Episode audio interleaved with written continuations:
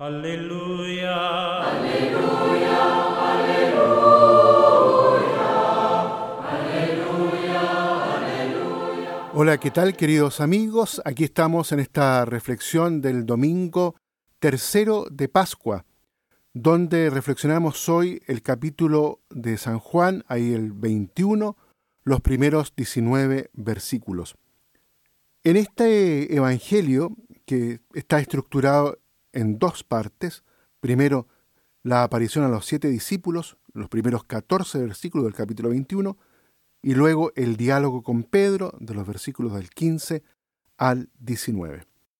Primero veamos la aparición a los siete discípulos.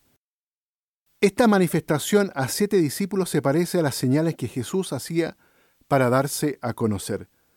Tiene lugar en el mar de Tiberíades, al amanecer, tras una noche de pesca infructuosa desde la orilla, un desconocido le pide a Pedro y a sus compañeros algo de comer.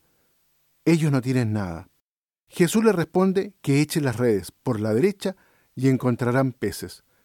Ellos las echan y consiguen un una gran cantidad, 153 peces grandes, nos dice el texto. El número concreto debe tener un significado simbólico. Para San Jerónimo, significa peces de toda clase, pues según los zoólogos griegos de su tiempo, decían que habían exactamente 153 clases de peces. El redactor del Evangelio comenta el número y el que no rompieran la red a pesar del peso. En el Evangelio de Marcos, en el capítulo 1, 17, y su paralelo en Marcos 4, 19, Jesús llama a cuatro discípulos al inicio de su misión evangelizadora y les promete que les hará pescadores de hombres. Esta pesca cumple simbólicamente la promesa. Son enviados a pescar toda clase de peces. En este contexto el discípulo que Jesús amaba le reconoce y dice a Pedro que es el Señor. Por lo tanto, esta iglesia primitiva, la primera iglesia, ya anuncia que está llamada por Jesús a llevar el gozo de la resurrección de Jesús universalmente.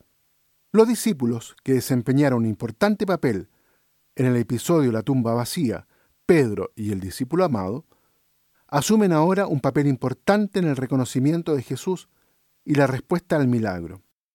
Es el discípulo amado quien reconoce a Jesús resucitado y dice a Pedro, y no a los otros discípulos, es el Señor. De nuevo se nos recuerdan los acontecimientos paralelos que se nos contaron en Juan capítulo 20, es decir, la respuesta de estos dos mismos discípulos en la tumba vacía. Pedro responde a sus indicaciones, se pone su escasa ropa y se lanza al agua, mientras los otros discípulos traen la barca a tierra arrastrando la red con ellos. Cuando bajan de la barca, el almuerzo espera, pan y pescado sobre unas brasas. Sin embargo, Jesús les pide traer algo de lo pescado. Simón Pedro sube y saca la red íntegra, repleta de peces grandes. El Señor sigue determinando la acción al ordenarles que comieran la primera comida del día. Asistimos a una completa transformación de los discípulos desde el versículo 4, donde ellos no reconocieron a Jesús guiados ahora por la fe del discípulo amado y las acciones de Simón Pedro, ya no se atreven a preguntar por la identidad de Jesús.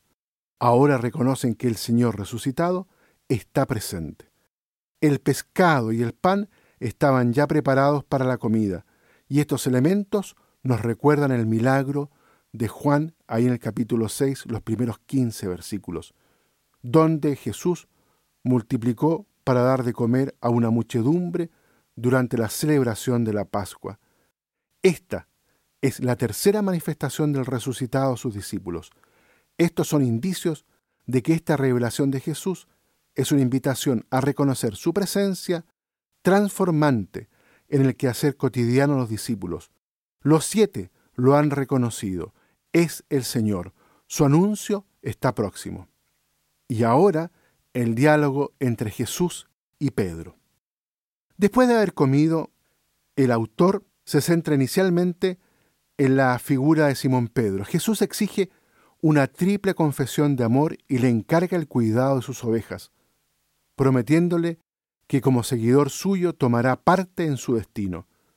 Con su triple pregunta, Jesús pide a Simón Pedro que se comprometa a amarle más de lo que ama a los otros discípulos que están ahí en la comida. Las tres preguntas son un eco de las tres negaciones.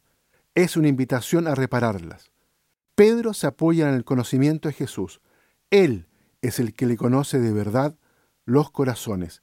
Este fue el caso de Pedro, superficial y presuntuoso, creyendo saber más que Jesús, cuyos hechos no respondieron a sus deseos íntimos. Pedro responde ahora de un modo incondicional, confesando posteriormente que su amor a Jesús ya es sabido por el Señor resucitado. Sobre la base de esta respuesta a su pregunta, Jesús exige a Pedro que apaciente sus ovejas. Se crea una relación más íntima entre Pedro y Jesús, el buen pastor. Jesús es el único pastor de las ovejas, que da la vida por ellas, pero ahora constituye a Pedro pastor a su servicio. Para ello le exige de una manera especial que le ame. La función pastoral que Pedro es llamado a ocupar lo relaciona con el buen pastor. Se le encarga apacentar y alimentar a los corderos y las ovejas de Jesús. Una vez que ha explicado todas las implicaciones que tiene ser el pastor de su rebaño. A Jesús solo le queda invitar a Pedro a seguirle por este camino. Este seguimiento tiene un sentido físico, pues Pedro se pone a caminar inmediatamente detrás de Jesús, pero también significa un constante discipulado durante los días de su vida.